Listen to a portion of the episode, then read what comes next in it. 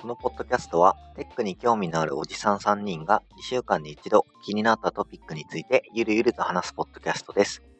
ポッドキャストの名前はカタカナでココナッツテックです。今回はエピソード3の後半です。最初に第4回とか言ってますが、第5回です。もし感想などがあれば、ハッシュタグ全角カタカナでココナッツテックでつぶやいていただけると大変嬉しいです。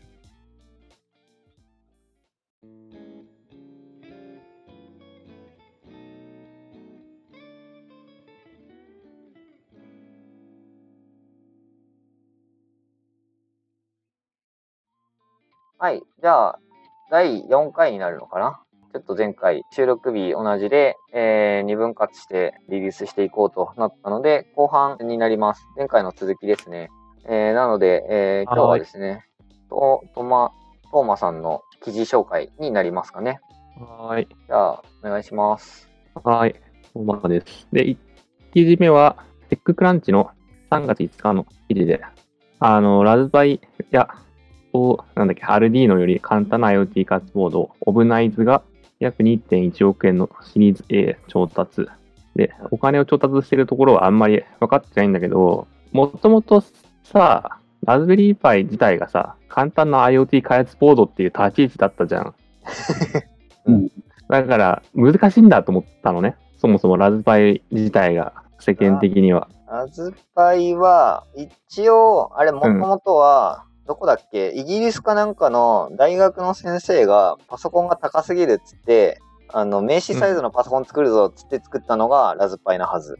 うん。うん。だからパソコンなんだよ、ね、まあ、まあそうだね。結局、まあパソコンだし、まあリラックスだしね、別にただの 中身だって言ったら。ね、ただ、センサーとか、そういうのが簡単に取り付けられたり、小型だからどこにでも置けますよねっていうところが流行ってたと思うんだけど、ただ、えっ、と、ラズベリーパイ4とかだと、割と大型化してきて、ね、なんか、熱がこもっちゃうから、ファンも買わなきゃいけないよとか、そういう謎の問題が発生してることもなんか噂には聞くけど、まあそもそもじゃあ、このオブナイズって、じゃあ何が簡単なのっていうと、多分 Linux じゃないんだろうね、もう、もはや。多分だけど、えっと、アルドゥイーノとあの、比較してるから、えっと、アルドゥイーノは、その、うん、Linux とか何も OS とか載ってなくて、基本的には電源オンしたら動くプログラムを動かすことができるっていうものだね。だから比較対象が Arduino とか M5 スタックとかだから、多分、同じような感じの、えー、ものなんじゃないかな。うんうん、だから、あの、うん、OS が載ってないから、ラズパイとかって、あの、うん、電源、電源がピュッて抜かれちゃうと、要は OS のパソコンのコンセントビッて抜いたような感じになっちゃうから、OS ぶっ壊れるんだよね。だけど、えっと、OS が載ってないから、その M5 スタックとかって単純に、要は、あの、あれだよ、クーラーのリモコンとか、あの、電池入れてピッてついたら、うん、あの、動くような動作をするやつだね。うんうん、何が得意なんだろう。ね、その M5 スタックとかは、あと Arduino は、あの JavaScript で中のプログラム書けるっていうのが売りだったんだよね。うん。ああ、で、今ね、まあ、ちょっと、これも調べ中だけど、あの、まあ、この Obnight も JavaScript でプログラムは書けて、で、スマホからでも、あの、できるらしい。えー、あの、スマホ、まあ今見てるサイトを、まあちょっと送ると、まあなんかスマホをセンサーにして、それを反映されさせたりとか、なんかそんなことができるみたい。えー、なんでまあ、確かに面白いよね。こういう感じでいけると、確かにまあ、面白そうだなと思ったりする。なるほどね。スマホのジャイロセンサーを使って Wi-Fi で多分その情報を飛ばして、えー、オブナイズ側で受け取って、そのジャイロセンサーの情報をもとに、えー、なんだ、ラジコンカーを動かしてる感じですかね、これは。うん。そうです。ここに載ってるものを見ると、そうだね。うん。だからレゴのさ、マインドストームとか、そういうところと合わせて、まあそこは独自に持ってるかもしれないけど、なんかもともとあるものにこうくっつけて、そこをなんか IoT デバイスにしましょうみたいな、そういう発想なのかもしれないね。そうね。それそれをまあスマホで管理できるし、やってみたいな、触ってみたいなと思うんだけど、これ SIM とかって最初からくっついてんの？あ、Wi-Fi モデルなのか。うんうん。Wi-Fi モデル。うん。Wi-Fi だから、家の中で使うこと想定してる感じだね。うん。うん。いや Bluetooth ーなのかなって思ったけど、Wi-Fi なんだね。は Wi-Fi っぽいね。その、うん。オブナイズ。だいたいうんうん。6000円か7000円ぐらいか。まあ安いよね。割とね。安いね。まあ、いろいろできそうで面白そうだけど、どうなんだろう。俺、うん。ちょっとやってみたいなって思ってるのは、家の中の二酸化炭素濃度とかをこう、測って、なんか、やばいぞ、換気しろみたいな、あの、アナウンスするやつとか、作りたいなとか思ってんだけど、うん密かに。オブナイズのそのプログラムがどれぐらい何ができるかっていうことだよね。そうね。分かってないけど。どうせなんか7000円ぐらい払うんだったら、ラズパイを買って、なんか、ドッカーで動かして、いろいろ遊びたい欲が、俺は出ちゃうんだけどね。そうだね。うん。まあだからスマホでできることなのか、なんか、まあどれぐらいかっていうのを見て決める必要があるね。ただなんか、そういうやること決まってるんだったら、多分、ラズパイとかの方がいいんじゃないかな。その、って思思っちゃうけどね。もしかすると。そうね。難しいね。うん。うん。まあ、そんな記事があって、まあ、ラズパイっても簡単じゃないんだなっていう、そういう感想。はい。じゃあ次の記事。俺はね、結構期待してるんだけど、CNET Japan の3月3日の記事で、えっと、マイクロソフト MR プラットフォーム、マイクロソフトメッシュを発表。で、これ、でえっと、今、マイクロソフトが Ignite っていうイベント開催中、今っていうか、先週、今週、3月の、まあ、最初、1、2、3とかでやってたんだけど、ここで、その、えっとね、MR 向けのプラットフォームでメッシュっていうのを発表したんだよね。で、これ何かっていうと、いろんな人で同じものを見れますよっていう、そうそういうプラットフォームなんだよね。うーん。MR って要はミックスだからリアリティだよね。あ、そうそう、ミックスドリアリティ。まあ VR ももう含めてるらしいんだけど、一応どっかには入ってた気がする。調べた記事の中では。なので、そのいろんな人で、まあ多人数で同じものをこう楽しめるっていうのが、まあプラットフォーム化されたので、そこにどんどんいろんなものが載っていくと、おそらく、なんかいろんな、そこで映画とか見たりとかっていうのが今後流行っていくのかなとか、そんなことをちょっと妄想したりしています。で、うん。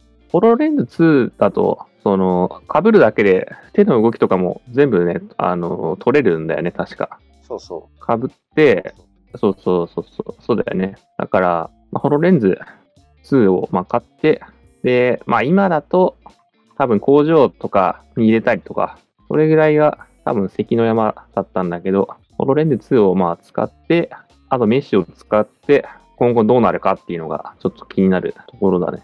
う。ホロレンズって、変えたっけ、うんホロレンズは変える、変える、変える。ホロレンズ2が割とここ1、2年出たから、まあまあ新しいけど、でも38万っていうのは高いね。うん。30、まあ40万ぐらいだね。センサーつきまくってんな、いろいろと。うん。まあすごいついてると思うよ。いやー、使ってみたいけどね、なんか付け心地はなんかやっぱ全然違うって言ってたね。マイクロソフトに転職した上司が言ってたけど、うんなんかそのあ付けっぱなしでも全然疲れないって言ってたね。そうそうそうそうう。ん。ワンはね、その辺が結構問題視されてて、うんで結構その2で、その辺が結あの改善されたのと、あと結構ね、大きいのはね、つけたままレンズを上に上げれるんだよね。ああ、サンバイザー的な。そうそうそうそう。だから、毎回取り外すとさ、結構だるいし、っていうのが、結構そういうのがね、フィードバックがあったんだよね。うん。そうそういうので、ああと、まあ、か改善したというか、あとなんか後ろにバッテリー兼重りみたいな感じで、なんか重心が中心になるようにして、あんまり重く感じないようにしてるとか、結構ね、付け心地はこだわりがあるように感じられるね。つけてみたいなぁつける機会ないなぁでも。うん。だから一応ね、ホロレンズミートアップっていうね、あの、集まりが、勉強会みたいなのがあるから、そういうとこに行くと被れるよ。なるほど。Google グラスはね、あの、前職の会社の中にあったからつけたことあるんだけど、うんうん。あれはね、あの、画面めちゃめちゃちっちゃいから、うん。いじるのすごいめんどくさかったけど、うん。うん画面が小さすぎて、あの、できることが音声入力しかないから、あの、すごいね、恥ずかしい。はいはいはい恥ずかしいのよ、Google グラスは。もう販売、販売終了したと思う、終了したと思うけど。うん。プロジェクトは続いてるのかね？そこは調べてないから、あんまり今、分かってないけど。どうなんだろうね。うん。わからん。でも、ホロレンズ2は、そういう意味だと、かなりいいよ。その、手のアクションで、割と、いろいろできるからね。うん、クリックできるもんね。うん。うんもうちょっとね、小型化したりとか、あの、普及するような形になってくれたらいいなって思うのと、なんとなく、うーん、なんなんだろうな、ゲームで言うと、キラーコンテンツ的なもんがないというかさ、そうね。まあか便利そうだけど、別にっていう。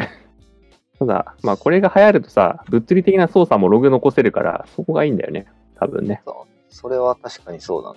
うん。だから、工場とかの、あの、なんだろうね、例えば、まあ映画で言うとさ、空飛ぶタイヤとか、うん。ああいう感じの企業的なさ、隠蔽もできないような感じになるから、その、修理したんですよって言っても、ログがないとかね、そういうのが現実的にできるから、工場とかにこういうのが入ってくれるといいよね。そうね。面白い。うん。だから、ちょっとその辺の界隈も盛り上がりそうで、ちょっと期待している。はい。はい。じゃあ、これが 2, 2記事目で、次が3記事目。これはね、まあ、ジェイクさんに聞きたいぐらいなんだけど、はい。記事は ICS メディアさんの2月24日に公開している、えっと、 React の新しい状態管理ライブラリ、 Recoil とは、 Redux との違いを解説っていう記事。なるほど。うん。で、まあ、リナ、えっ、と、 Redux 自体がさ、うん今使われてるのかはっていう、その辺の界隈を知らないんだけど、自分の理解を言うと、もともと何もないからさ、 props をめちゃくちゃ受け渡していくっていう問題があったと思うんだけど、そこから Redux が出てきてさ、あの、まあ、アプリケーション単位で、そういうステートを管理できるようにしたから、その props 受け渡し問題みたいなのは解決したけど、次は、その、書き換えられちゃうから、どっからでも書き換えられちゃったりするから、ステートが今どういう状態かがあんまりわかんないとか、なんかそういう問題があって、コンテクスト API が出てきたと思ってたよね。 Context API は、まあなんか、何なのかっていうと、多分できることはそんなに変わんないんじゃないかなと思ってて、ただ、その、リダックスをまあ入れなくてもよくて、どっかのコンポーネントのどっかの値を、これを使って取ってきて、更新とかできますよっていう、そういうことだと思うんだよね。コンテクスト API 自体は。コンテキスト API を、俺はそんなにしっかりと知らないな。うん。そうそう。自分、俺もあんまり知らなくてね。ただ、まあ、リダックスってじゃあ、使わなくていいんだっていうのはちょっと、これを調べてて思った。あー、思い出した。思い出したというか、わかった。はいはいはいはい。コンテキスト API っていう名前なんだ、これ。はいあ はいはい、はい。使ってたけど、知らなかったっていう、ね、名前あは。使ってたっていうか、使おうとしたことはあったんだけど、フックスだけで十分だったっていうのが正直なところで、はいはいはいはい。なんだろう、まあ、レダックスとかもそうなんだけど、あのーうん。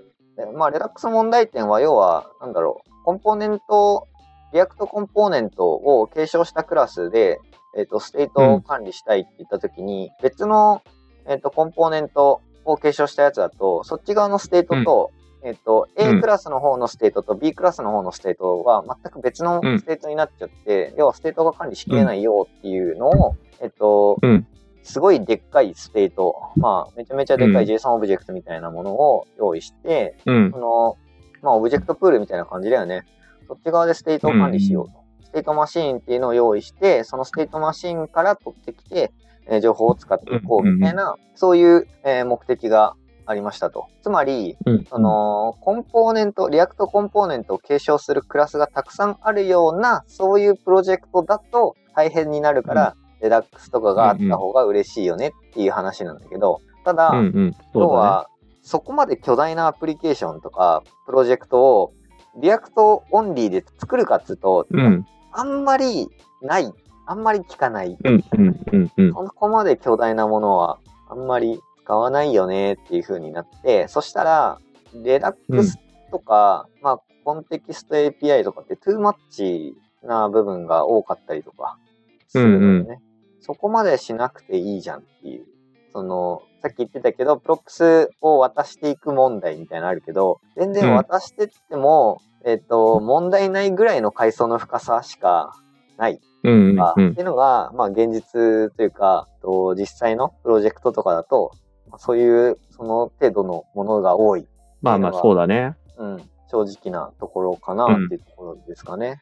そうそう。まあ、それで、とうん、まあなんかリコイルって何なのっていうと、これもなんかね、これ Facebook がまたなんか提唱してる実験的な状態管理ライブラリって、まあ紹介されてるんだけど、もともとコンテクスト API もね、そういう位置づけだったから、なんか将来的には、まあそういう立ち位置に入るのかなとか、いうことを思いつつ、なんか内容的には、アトムっていう単位と、まあセレクタっていう単位で、今までのリダックスとかでやってたことをやりましょうっていうのが概要に思える。なるほどね。へえ、知らなかった。う。うんん。うん、で、ただこれ読んでもね、この、わからなかったんだよね。自分的には、これ何なんだろうみたいな。そうだね。なんか、わからなさそうな。その、うん何がいいのかっていうことがさ、あまりわからず、リそうコイルっね。ていうのが出てきて、立ち位置的にはさ、今話してた問題を解消するために出してるから、解消するんだろうなっていう期待を持って読んでるんだけど、なんかあんまりよわからなかったね。これ見てると、まあ、ソースコードを見た感じだと、なんかユーズセレクターみたいな感じで、フックス的な感じの使い方ができるっていうのは大きいのかあなうん。あ、ななんか、るほどね。 hooks って要は、うんと、機能を一部貸してねっていう感じなのが hooks な感じ。うんうん。だから、えっと、そんな全部フルフルでいらないよっていう時に、まあ、えっと、なんだろう、多分、 React というか JS 界隈が、えっと、そういう、なんだろう、文化があるよね。必要なものだけ取ってきて、必要なものだけ返すっていうような、そういう文化があるから、えっと、レダックスを入れました。でも、うんレダックスのこの機能って全く使わないよね、みたいな話になってくると、それってなんかちょっと作ってる側からすると気持ち悪いみたいな。まあ使ねう。部分だけ最小限欲しい。まあ、とか言いつつ NPM インストールですげえいっぱいいろいろインストールするんだけどさ。まあまあまあ、うん。そうそう。まあ、なんかでもそういう、なんだろう、文化があるから、まあ、フックスっていうのはすごい使いやすいというか、えっと、その文化からしてもすごい、なんだろう、いいというか、嬉しいものなんじゃないかな、とは思ったかな。まあ、でもね、この、おコンテクスト API っていうところも、フック機能っていうのが、なんか大体使われて、それで済んじゃうから、それをライブラリにしたらいいんじゃないっていう、そういう発想なのかなとかは、あの、まあ、全部読んでちょっと思うよね。なるほどね。まあまあ、それはそうだね。まあ、いろいろと出てるけど、あの、まあ、 React 自体は Facebook が開発した素晴らしい、あの、ライブラリーですが、その後 Facebook が出したやつ、まあ、流行ったのは GraphQL はは流行ったけど、それ以外のうんや。つはあんま流行んなかったからね。その GraphQL 出してすごいだろうって言って、あの、うん Facebook が公式で出したやつ、リレイっていうのがあるんだけど、知ってる？いや、知らないわ。そうリレイっていうのがあってね、うん。うん、グラフ QL で、えっと、クエリした結果を、えっと、どういうふうに扱うかって言ったときに、俺は、あの、昔、グラフ QL が出たばっかの頃、まあ出たというか、いろいろこう、表に出てきたばっかりの時にいろいろ調べてて、じゃあ何がいいんだろうと思ったら、えっと、うん Facebook 公式で出してるのはリレイだよっていうふうになって、あじゃあリレイが公式だからすごい出てくるのかなと思ったんだけど、え っと、実際流行らず、えっと、アポロとか、とあの、そっち側にはいはいはい。覇権を握られてしまって、結局、リレー流行んなかったなっていうのがあるから、このリコイルも、Facebook 公式で出してるからどうなんだろうってなるかもしれないけど、うん流行るかどうかで言うと、別にコンテキスト API とかレダックスでよくねって話になって、流行んない可能性もあるなと、ちょっと思った。はいはい。まあ、わかんないよね、そこばっかりは。そうね、リレー自体はすごいね、便利だし、あの、使い勝手良さそうだなって思ったんだけど、流行んなかったね。まあ、あんまり俺も使っってはないんだけど、うん。うん。ただグラフ QL で取ってきたやつがコンポーネントにこうちゃんとこうパッて、あの、簡単にパスしてくれて、表示はね、すごい楽になるはずなんだけどね。なんか、いろいろ、かゆいとこに手届かなかったりするのかなわかんないけど。多分、あの、バッチリハマるかハマらないかっていう感じになっちゃうんじゃない？もしかすると。もしかするとそうかもね。うん。で、そこまでバッチリやらないで、まあ、こあとは自分でやってくださいっていう方が流行りそうだよね。その、ライブラリの作り上さ。なんていうか。そうね。うん。ここまでやりますけど、みたいな。そそれ、なんで、まあ、感覚の話で、あ、なんか、申し訳ないけど。いや、でも、事う実、んそうじゃない、あのー今、俺ら、俺たちの、俺あの、俺たちでちょっとさ、あのー話題に上がってる、その、ウェブトランスポート。うん。あれとかも、基本的には、その、ウェブ、ウェブ RTC、あの、ウェブ RTC はすごいトゥーマッチで、ウェブトランスポートが、あくまでもすごい低レベルなものを提供しますよ、みたいな。それと似てるのかもしれないね。ああ、うん、うんまあ、そうかもね。そうそれで、まあ、いろんな人がそこまでは絶対使うでしょっていうので、まあ、取り入れるから、まあ、アポロの方が流行ったとか、なんかそういうことなのかもね。なんかちょっと振り返ると。そうね、そうかもね。まあ、ただ、未来どうなるかわかんないから、もしかしたら、リコイルすげえ、みたいな、派遣取るかもしんないけど。かもしれないね。うん。まあ、今見た感じそんなにはやってなかったから。まあ、流行っててもまあ、違和感はないと思って、そうね。はい。こんな感じ。あと2記事。これ4記事目なんですけど、これはファブリックキーさんの3月2日の記事で、またマイクロソフトの話なんだけど、無料で RPA 機能、パワーオートメイトデスクトップを Windows 10ユーザーに提供開始。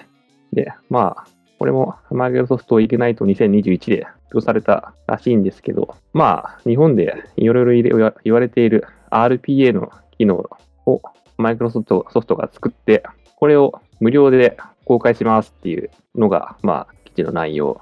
うんこれ何かって言ったら、多分日本のさ、RPA のツールは負けるんじゃないって思ってるんだよね。まあで、勝てないですよね。で、まあ、実際う、うちの会社もね、あの、iPass っていう、あの、製品出しててさ、まあ、製品出してるっていうか、まあ、なんか代理店なのかわかんないけど、割とやってて、結構評判はまあまあなんだけど、iPass はね、えっ、と、S が1個かな。IPAS かな。そのまあ、あ RP ソリューション iPass ロボっていうやつ。うんで、まあ、それ、これはね、画像認識で、あの、操作を記録していくっていう、割とアナログな方法でやってるから、まあ、何でもできるよっていう、そういう、あの、売り方なんだけど、たたださ、その、ま今回、マイクロソフトが発表してることで言ったら、えっ、と、てか、言ったらというか、結局やりたいことってオフィス製品のさ、もろもろじゃんってなると思うんだよね。そうね。うん。自動化するとこってそこじゃんってさ、なると思ってんだよね。とするとさ、勝てないんじゃねっていう。まあ、なんかそうね。日本人大好きだもんね、オフィス。オフィス大好きじゃんそうそうう。んだから、まあ、ほとんどはさ、まあ、こっちでいいよねっていう風に、まあ、なるんじゃないかなと思っているけど、ほ他のその製品との連携とかさ、そういうところはちょっとわかんないけどね。そうね、そこら辺だったり、うんまあ、あと日本人はオフィス大好きだけど、あの、変わるの、か何かを変えるということに対しての、あの、初動の遅さも凄まじいから、これはこれで変えるっていうのもすごい大変なんじゃない？多分、未だにオフィス365使ってない企業なんて5万といるでしょ。まあ、そうだね。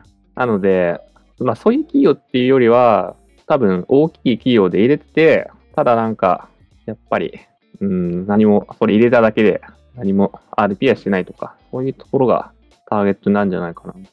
PowerFX っていう、その記事の中にもあるけど、ローコード向けプログラミング言語、PowerFX っていうのも同じく発表してるんだけど、これが何をできるのかがあんまり分かってないんだよな。えっと、この記事は俺読んだけど、あの、Excel 関数あ、が使える、Excel 関数が使えるプログラミング言語みたいな。うん。ああ、その、Excel 関数が使える。その VLOOKUP とかできるっていう、ルックアップ関数があって、なんだろあ、なるほどね。CSV とかにそれを使えるとか、そういうことなのかな。う。どうなんだろう。えっ、と、要はその関数が使えるプログラミング言語っていう風に聞いていて、なんだろう。何に使えるんだろうね。うん。なんかわかんないんだよね、そこが。エクセル以外でも、なんか利用方法あんのかなこれって。これ今、ちらっとその記事を読みましたけど、 Power Apps、Microsoft Power Apps っていう、その、なんかアプリを作れる、なんだろう、えっ、と、はいはい。ビジュアルスタジオみたいな。なんかそれで使えるみたいね。うん。そこの、なんか作ったものに対して、これが使えるよっていうことかな。かなこんな感じがするね。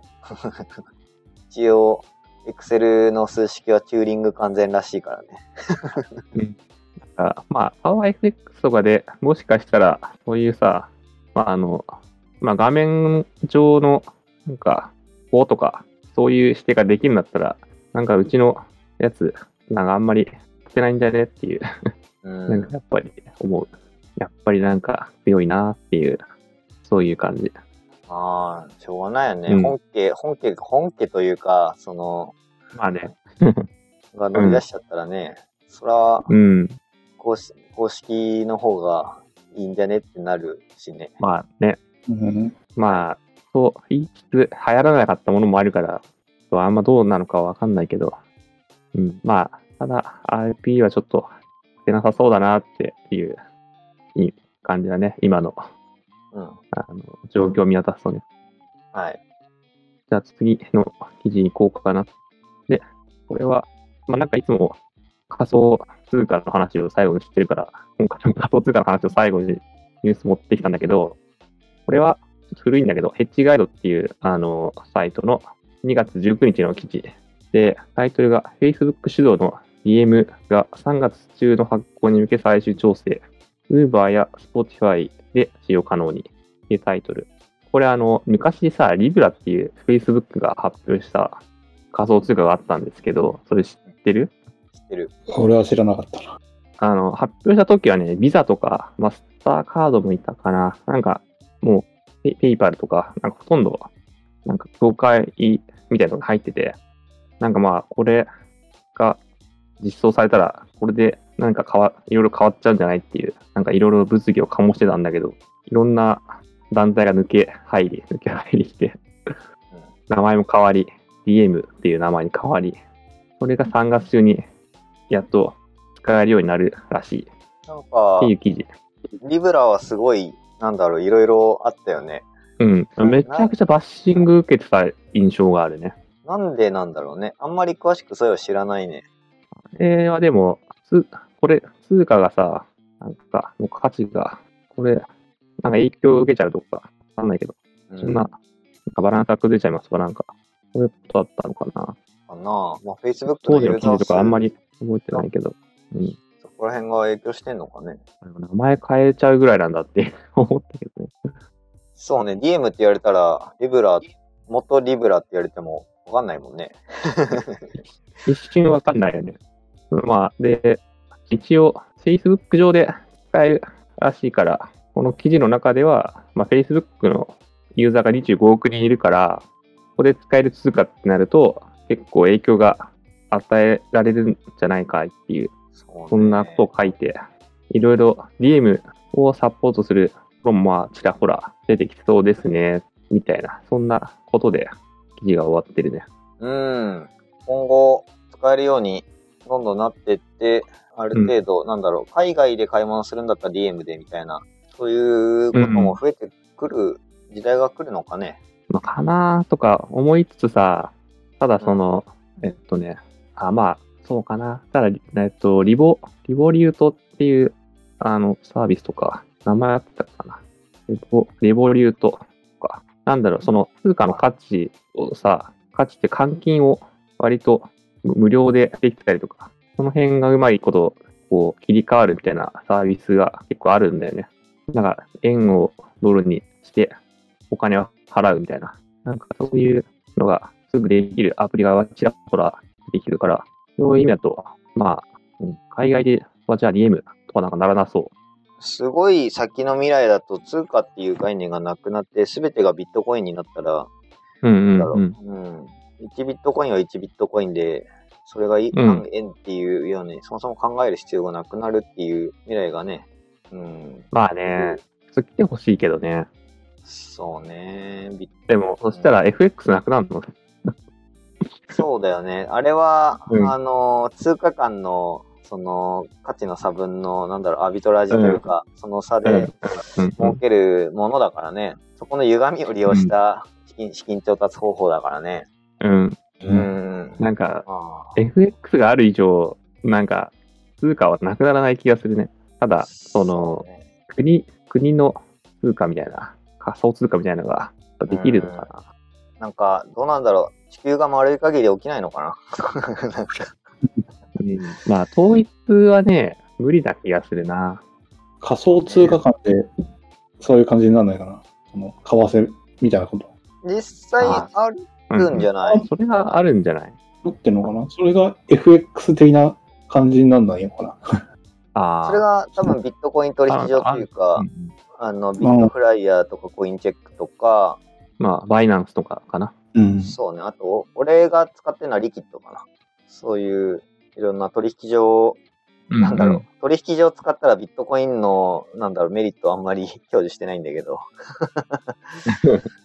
そうね。取引所がいらないよ、ビットコインならっていう話だったけど、取引所がバンバン立ち上がってるからね。まあ、そうね、個人間のやり取りでも、信用が、え、あの、担保されますっていう発想なはずだから。まあ、そういう意味だと確かに。なんか、の理念から離れた話だけどね。うん。この前テレビでやってたけどね、その、ビットコインの生みの親は。ね、誰なのかっていう、あの、うん日本人説みたいな、あったけどね。そうどうなん。だろうね。うーん。なんか、どっか、なんか昔別のテレビで、あの、サトシ、サトシ中本は5人のグループだったみたいなうん。話も聞いたけどね。で、アメリカの西海岸に住んでたんじゃないかっていう、西じゃないか、アメリカの東海岸うん。あたりに、まあ、そこのタイムゾーンの時の投稿とか、まあ、コードの修正とかが多かったから、そこら辺の時間帯に住んでる、生きてる人っていう風に言ってたからね。なるほどね。そうね。まあ、どうなんだろうね。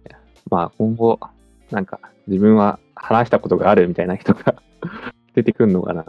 わかんないけど。わかんないね。いやー、うわ難しい。わかんないね。で、見つかったとしたら、見つかった？名乗り出たとして、本当にその人だって分かったとしたら、なんか大変なことになりそうだけどね。いやー、大変なことになると思うよ。なんかそれはそれで世界がひっくり返るというか、ビットコインが爆上がりするのか、爆下がりするのか、うん。いろいろ、いろいろなんか社会に影響を及ぼしそうだね。応募しそう。面白そう。あ、そんな感じでした。うん。あとね、DM で言うと、デベロッパー向けに何か、あの、GitHub でね、いろいろ公開されてたんだよね。あの、おコードが。うん。あ、本当だ。DM っていうまずグループがあって、そうそうそうそこの DM プロジェクト。えう。うん。あれこれをね、ちょっとこう、見て理解できるようになりたいよね。何が書いてあるのかとか。ー、まずこのリポジトリは何なの、このリポジトリ自体は、多分その仕組みの、その基盤のさ、ソースコードなんじゃないかな。まあ、どどういうコードでさ、そのブロックチェーンがつながったかとかさ、なんかそういう。話とかなんじゃないかなとか思ってるけど、どうなんだろう。まあでもデベロッパー向けにこれ公開してますってことだから、なんかこういう機能欲しいですって飛ばしたら、ね、なんか入れてくれたりするのかな。一周がすでに262あるけど。うん。めちゃくちゃあるよ。スターがもう何 ?15.7K あるじゃん。すごっ。うん。ちょっとだから、この中身とかをね、見ると、理解できたとき、ブロックチェーンをマスターできるんじゃないかとか、いろいろ思っちゃうけど。そうね、ブロックチェーン、ブロックチェーン自体をしっかりと理解してないから、なんかそれをちゃんとうん理解したいかな。あ、ラストで書かれてんだ。ええー、そうなんだ。ー、93.6%がラストだね。ほぼラストだね。だから、ラスト。ラスト勉強するか。うん。してみようかなっていう気持ちにはなるよね、とりあえず。うん。あ、しかもアパッチライセンスじゃん。うーんうん。これだから、名前変えてさ、なんかいろいろやってもいいのかなとか。フォークされたりしてるよ。めっちゃフォークされてるよ、だってこれ。変えてるよね。うん。まあだから、まあ、勉強になりそうだよね。そのいろいろ。ドッカーも用意してあるね。うん。えー、GitHub1S で見てみる、DM を。ああ、出ましたね。すごいね、見やすいね、やっぱ。いやー、圧倒的。見やすさ。えー、でも、なんか階層がどれがどれだか全然わかんねえな、マジでこれ。そう、全然わかんないね。うん。ラストのディレクトリー構造みたいなのもよくわかってないもんね。SRC とかあればさ、それかって思うけど、うんそういうのもないもんな。うん。何ククライアントとか、あ、SRC あった。えー、わかんない。なるほどわからん。すごいわかんない。トランザクションビルダーとかだったら、ちょっと、まだわかるんじゃないか。え？トランザクションビルダーなんてあった？クライアントの下の下のフォルダのところ。あ、本当だ。トランザクションビルダーの、なんだ、スタディオ stdlib.rs。うんどのみちラストだからわかんねえ。これはわかんないの。なんか用途が分かってるから、なんか読めるんじゃないかと思ったけど、コメントの量がすごいコメントだな、これ。さすが、パブリックなものだよね。うんちゃんと説明文書いてあるね。うん。